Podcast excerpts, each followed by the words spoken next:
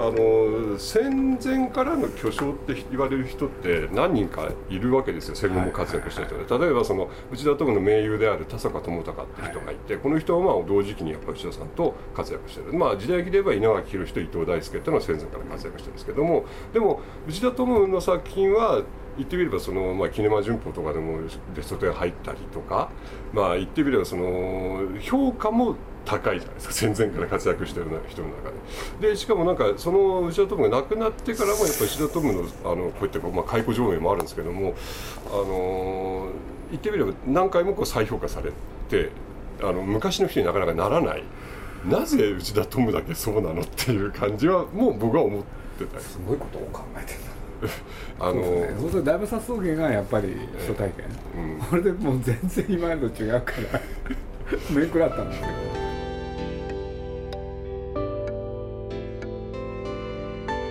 鈴木敏夫のジブリ汗まみれ。今週は内田トムと大菩薩峠についてお送りします。今回もキネマ旬報に鈴木さんが連載中の企画新映画道楽。第4回と第5回第6回によるものです。内田トム監督は日本映画の創世期から1970年の遺作真剣勝負まで60本以上の作品を残した日本映画界の巨匠です。今回は3部作として制作された大菩薩峠のお話を中心に内田トム監督の魅力に迫ります。聞き手は金沢誠さんです。まずはこんなお話から。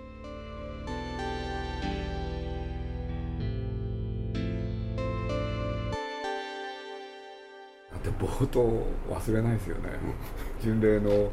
あれじいちゃんと娘なんですかね。えっ、とじいちゃんと孫です、ま、だからそういうことですね。はいはい、これであの娘がね、だいぶ早速で水を汲みに行く、はいはい、そこへ現れた深上が朝の男でしょ、はい、いきなりねきれい刀の切れ味試すために切っちゃう。そうそうそう。いきなり思わんでたら切っちゃうんですもんね。そうあれむちゃくちゃですよね。むちゃくちゃです。あれは。で僕の記憶だと間違ってるかもしれないけど背中からじゃないはい背中です。あれねえ、はいはい、ひどい男ですよね、うん、本当にひどい男ですね、うん、これで今度道場へ戻る、うん、そしたら次あの文之丞っていうあのと、まあ、翌日対決するんですけどその奥さんが来てるわけでしょ？俺で偽るわけでしょ、はい、あの妹だ妹だっていう奥さんではなく妹文之丞の妹ですと。だから兄のために負けてくださいって話をするんですよね。そうでしょ、はい。はい、これでねそんなことを頼むからにはお前にも覚悟があるんだろうっつって水車小屋へ連れ込んで犯しちゃうわけでしょ？そうです。むちゃくちゃですかこれで次の日の朝試合なのよ。でで一撃のもとにおとなしの構えで殺しちゃうわけでしょ？でしかもその前にあれなんですよそのあの奥さんの方は机龍之介そう机龍之介そういうことがあったって夫にバレてその試合の前に離縁されてるっていうめちゃくちゃな状況なんですよ。これで今のさ試合の後まあ女の方はもう旅支度してんだよ。これでそこへ龍之介が来て2人でねあの江戸へ行くこれ忘れないですよ。だって小学生じゃ。このなんていうんですかか、まあ、男の方もすごいけど女の方もすごいですよね。なかなか割り切りがすごいというかこれで相手の間にその子供生太郎でしたっけ？はいはい。あそれ何年かのうちに生まれた生太郎ってね江戸行って子供が生まれて、うん、これで2人で暮らしてる、うん、そうすると女の方がね、まあ、何年も経ってるから要するにあんたのおかげで私はこんなふうになっちゃったっつって、うん、子供が泣いてるんだよね、うん、でうるさいっつってさその女房ね殺しちゃう。女房を殺しちゃうんですよね。むちゃくちゃですよ本当に。いやこれねそれまで見てたかどうかちょっと違うわけですよ やっぱり、まあ、確かにそうですね。あのいやどういうことなのかよくわからないっていうだからもうとにかく見つめるしかないですよね、うん、これでひどい人なのに、うん龍之介は、なぜか惹かれる、それは子供の心にね、そういうことを体験する、うん、で隣で親父がね天に汗握って見てるわけでしょ？何だったんですかね。でもどうなんですか？それで子供の時にこのおじちゃんはなぜこんなことしてるんだろうとか思いながら見てるんですか？っていうのか監督じゃないですよね。あおじちゃんってその机見之助、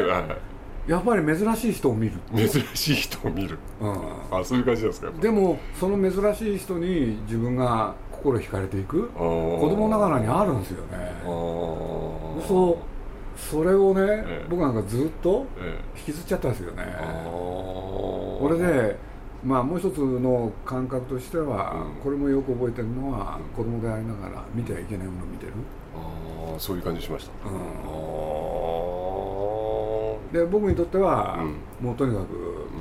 机龍之介、そして片岡千恵蔵、はいはい、で僕は何しろ当時片岡千恵蔵と市川大門という人がいたけれど、うん、東映のね2枚看板で本体、でも僕はやっぱり片岡千恵蔵の方が好きだったんですよね。やっぱり千恵蔵と歌右衛門で千恵蔵っていうのはやっぱまあ2人とも違うんですけど確かにそのタイプが。やっぱりどどどこが魅力なんです千恵蔵おふくろに言われたんですよ、うん、あの日本映画を見ないおふくろがね、うん2人を比較すると知恵蔵は目が優しいっつった、うん。うん、お母さん。らしいいやこれってねトラウマになるん。ですよね、えー、でそういうつもりで見るとね、うん、本当に目が優しいん。ですよそう一種の包容力だから悪いことしててもね、えー、なん。かね悪い人だからこういうやつ嫌いっていう気持ちになれない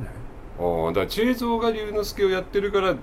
なんか大丈夫みたいなところあるんですかね。そうなんですよ。だからこれが他の役者がやったらどうなんだろうって、うん、うん、確かに。やっぱり思ったですよね、うん、だから後にね、はい、市川雷蔵のやつ見るでしょ、はいはい、そして中台達也も見るでしょ、そしてやっぱり僕にとって龍之介はね、今の片岡千恵蔵なんですよ。なるほどね。俺でなんて言ったって子供の頃の僕の体験としてはね、あの幼児体験としては、うん、なんてだって太郎番外と遠山の金さん そっちとつながるわけですよこれから清水の次郎長でしょ？ああはいはい。そういつも立派な素晴らしい人でしょ、うんうん、でその人がこんなひどいことしてんのかっていうね。まあそうですよね。そういうことになっていきますよね。だから僕の10代は、うん、10代20代の頭、うん、ずっとこの片岡千恵蔵っていう人に、なんか引きずられてた。堀田芳恵さんがね、はいはい、大菩薩道下の書いてる、うん、これがかなり長いんですよ。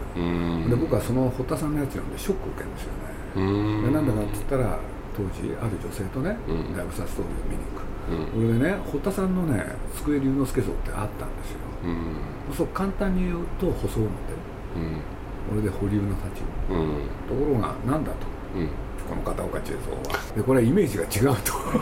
なんとなく書いてあるんですよいきなり。いや分かりますよ。だからあの出てまあ僕は原作全部だけど原作の最初出てくる設定や大体30歳ぐらいの確かそう思ってで感じとしては確かに雷蔵に近いと思います。どっちかっつったら、まあ、はい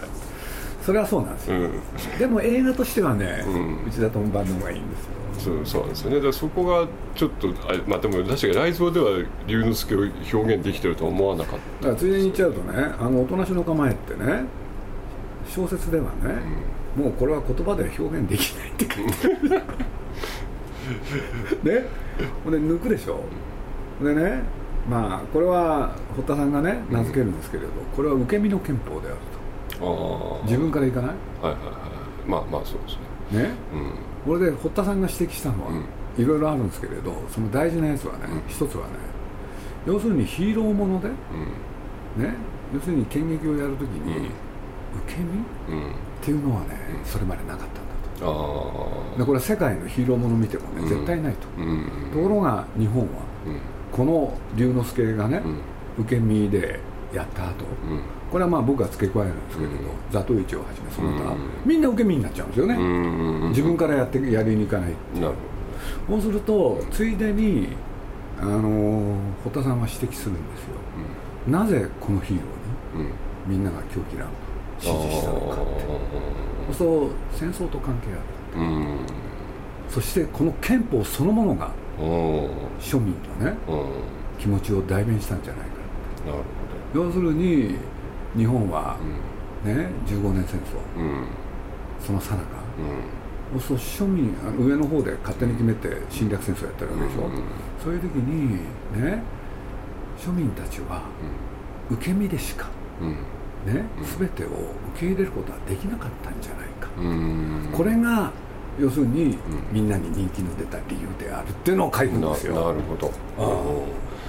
僕が、まあ、今回これでいろいろ本も読んでみたわけですよ、そうすると、まあ、大菩薩峠が原作が書かれたあたりの年代のところで、まあ、ある人が書いてるんですけどそれは大学受験の2年後に書かれてるんですね。実は大罰峠の原作っていうのは。だからそういって大杉栄がやって関係の手によって、まあ、無残に殺される、まあ、今後も派手に殺される。だそれのことが一つのさ冒頭の、えー、老巡礼が、まあ、理由もなく殺されてしまうあのところにつながってるんじゃないかみたいなことをまず書いてたりする。指摘する人がいるんですね。そういうこと。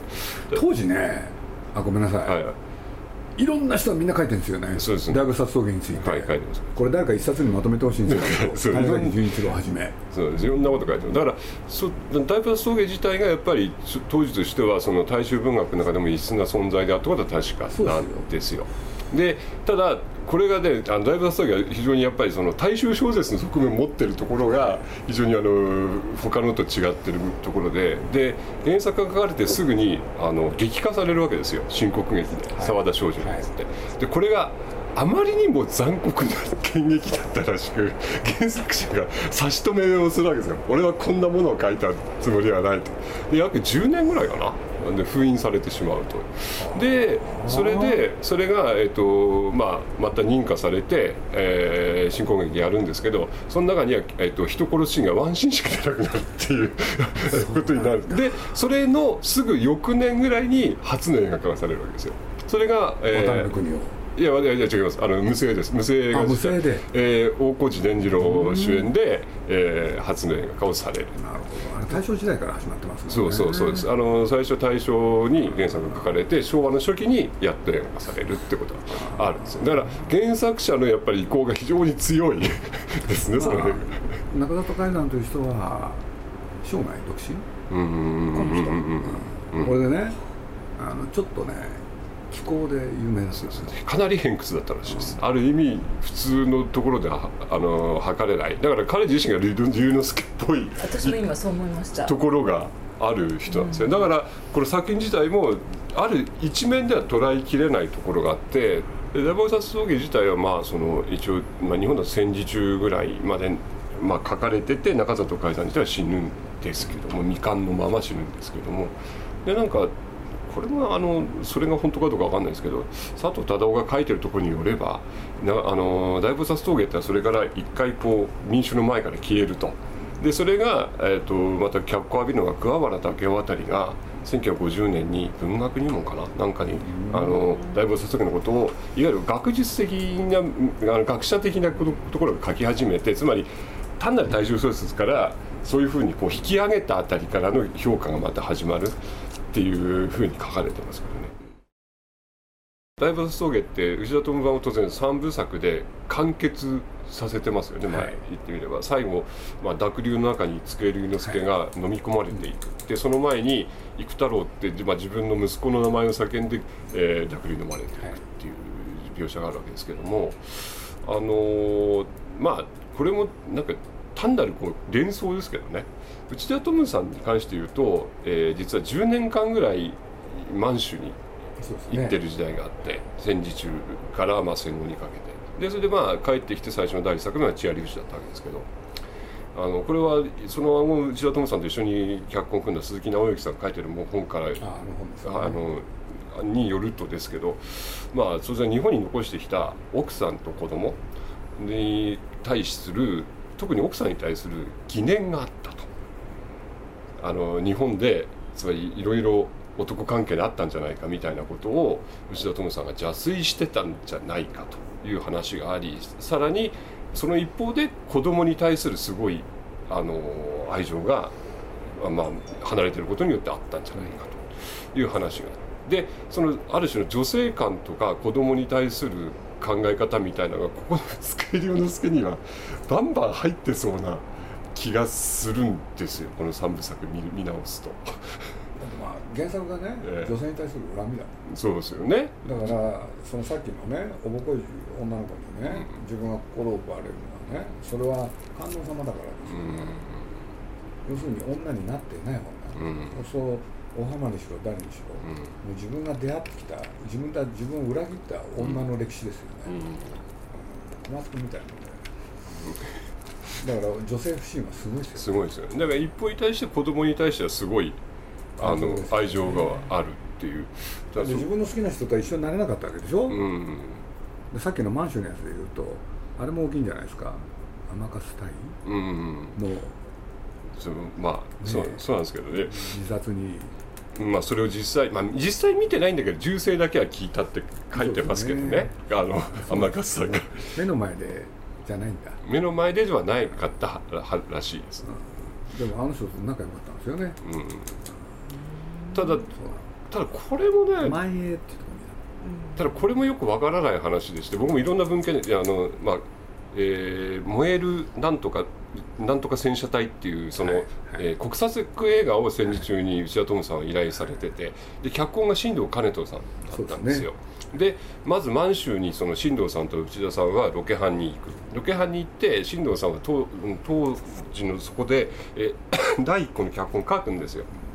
で日本に帰ってくるわけですよ。でももうあの軍部にはその映画に協力する体制も作れない状態。あの戦争負けてるし。で映画会社もじゃあ満州に行ってそうやってあの撮影体制を取るのも難しい状態で映画の中止はほぼ決まりの状態だったらしい日本に帰ってでまあ新藤さんはそういうことなんだろうなと思っててで内田智さんもどっか当然分かってるはずなんですけどね。で、えー、制作が中止になると。でそれが、えー、昭和19年ぐらいなんですよね。確か。でえー、それで普通だったらまあ万栄のあの代表である天勝さんに一筆書けばいいじゃないですか。こういう事情で中止になりました。ってでも内田徹さんがやったことは満州まで行って私は謝りたいと。でみんなこう引き上げて日本に来るような状況の中満州に単身行くわけですよ。謝るためだけに。なぜ行くんだって。これまず理由がよくわからない。わざわざ行く必要は全くないですよ。で行くわけですよね。であのまあそれ天勝さんに謝るタイミングで最初行った日にしてそれからちょっとずるずると23週間いるわけですよ。そうするともうどんどんどんどん日本の状況悪あの日本軍の状況が悪くなっててだんだん帰れない状況になっていく。んでまあ天勝さんが死ぬまでいることになるわけですけどもその前に実は天勝さんに頼まれて引き上げる民間人を引率して帰るリーダーになってくれないかって一回頼まれてるんですよ。それでも帰らないんですよこの人。帰るタイミングがあったのに。で結局そのまま帰らずに天勝さんが知るところも、まあ、こうやって、まあ、目撃まで行かなきゃいけてで日本軍が負けてでシベリアに抑留されている。それもタイミングがあったのにいるわけですよ。そうですよね。これがね誰にもその理由がわからない。この人のねわからないところは結構そういうところなんですよね。まあ放浪癖が若い頃からあったとかいろいろことがあるんだけど岡山の人ですよね。岡山の人です。うんだって一回映画京都で映画人になって牧野プロダクションに入ってるけど辞めてあれ1年ぐらいですよね。そうです。それでまた横浜出てきてブラブラしてる頃にはトムって名前のああだ名を付けられて内田トムになるんですけども。でそれで何年、ね、うん不良になってで何年かしてまた映画館に帰るみたいなある種のその放浪癖があるんでまあそれも原因かもしれないけどまあでもこのマンションに行っちゃったこと自体の理由は本当に分かんないですよこれはリアルタイムじゃないですけれど、やっぱり彼あの人が作った映画全部見てるわけじゃないけれど、何しろ無声映画時代からなんで、そうするとね僕は「黄昏酒場」って。はいはいはいはい。まあ日本帰ってきて2作目ですね。あれあれすごい映画ですね、はい、やっぱり。まあ一つの、まあ、キャバレーとか居酒屋居酒屋じゃないな。大衆酒場。ですね。それそれの、えー、1日の7時間だけの話を、うん、描いてるって話ですね人が生きるっていうことはね、まあ、そういう言葉を使うなら、悲しくもあり喜びもある、愛感、それがなんかテーマでしょ？うんそうですね。でもあとだ僕これで一つそのなんだえ黄昏酒場にはそういう仏教感全くないですよね。でそれ以降の作品まあ実はこれの前の第一作の「千有富士」にはちょっとそういう感じがまあないわけではなく、ね、えあまあ仏教観とは言わないけど一番エンディングに、まあ、時代劇のように海浮かばがかかるみたいなことがあったりとかして、まあ、戦争なのかもしれませんけどありますよね。で黄昏酒場っていうのは実はそのこれにまあえー、老いた絵描きの役で小杉勇という方が出てまして、はい、実はこの人が戦前の内田智作品には欠かせない俳優なんですよ、ずっと主演で、ところが高曽根酒場以降一作も出てない。で彼は実はその内田智さんが、えー、飢餓海峡やってる頃ぐらいまでは俳優やってるんですよ。なのにこれ以降一作もやってないんですよで小杉勇さんがやってた時代の戦前のあの内田智作品っていうのは喜劇とかあとそれほほぼまあ現代劇なんですよね。でまあそれあの土みたいなリアリズム。それも小杉さんあの2年かけた農民リアリズム映画土の主役でもあったりするし人生劇場青春編の主役でもあったりもするしあのほぼ代表作の全ての主役なんです。その頃の映画っていうのは仏教観というのは全くないですね。でそういうものが言ってみれば仏教観強くなってから小杉さんって一作も組んでないっていうことか、ね、黄昏酒場で終わったと思ったんですね、うん、あの小杉さんがやってる、うん、あの人ってね、うん、内田智ですよねああ内田智さんこれでね最後の方にこんなセリフが出てくるんですよ、画家でしょ、で画家で何やってたかっつったら、ね戦争を賛美する絵描いたんですよ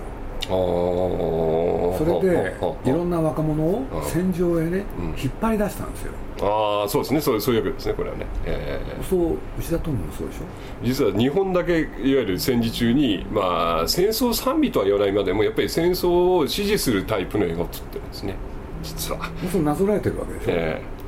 ーうん、だから筆を立ったんでしょ？そうですね。これで絵は描かない、うんで姿勢の人として生きる、うん、そして舞を、うん、あの酒場に現れる男、あの明らかに自分ですよね。なるほどなるほど。そうかそうか。そういうふうな考え方ですね、うん、そうやって考えると、僕はあれ以上、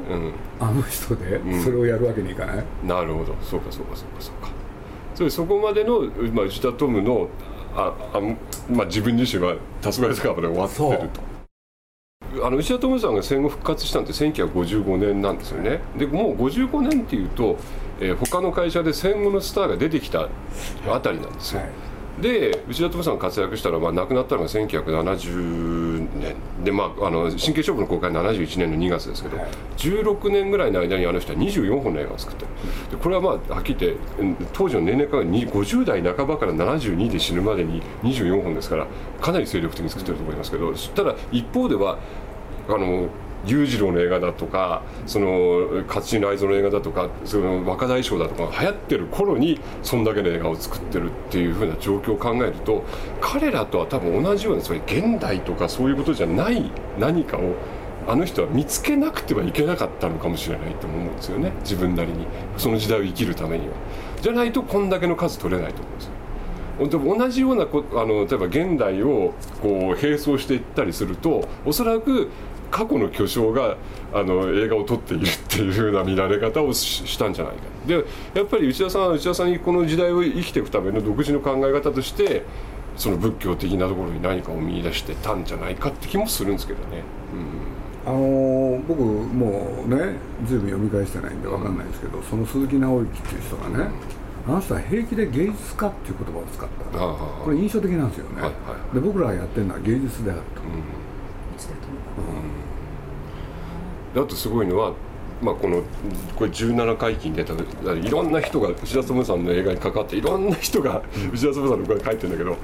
みんな平気で言ってる当時からそうなんですけど撮影上での相性が巨匠なんですよ。はいもう普通に巨匠なんですよ。こんこういう人ってほとんどいないですよね。つまりもう巨匠って陰で言われる人いてもとにかく巨匠って言われ続けてそれが一番似合う人って書いてるんですよね。これ。ででやっぱりそういう何かを持ってる人くだくだらないことはよく覚えてるんだけどね。顔も良かったね。顔。で当時の人としては背が高くて手もでかくてつまりなんか皆さん言うんだけどロシア的だって顔のね彫りがいいの。彫りが深いの、うん、これで実を言うと戦争はね近衛兵かな、うんそうそうそう。これでねこの衛兵って条件があった美男でなきゃいけなかった、そうだからあの最初牧野映画にいた頃は、えー、役者も結構やってるんですよ。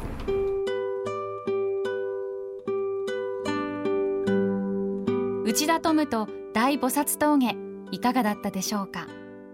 鈴木さんの連載新映画道楽の第5回が掲載されているキネマ旬報3月下旬号は明日3月5日発売予定です。来週も鈴木敏夫のジブリ汗まみれお楽しみに。鈴木敏夫のジブリ汗まみれ。この番組はウォルト・ディズニー・スタジオ・ジャパン。ローソン。アサヒ飲料。日清製粉グループ au ブルボンの提供でお送りしました。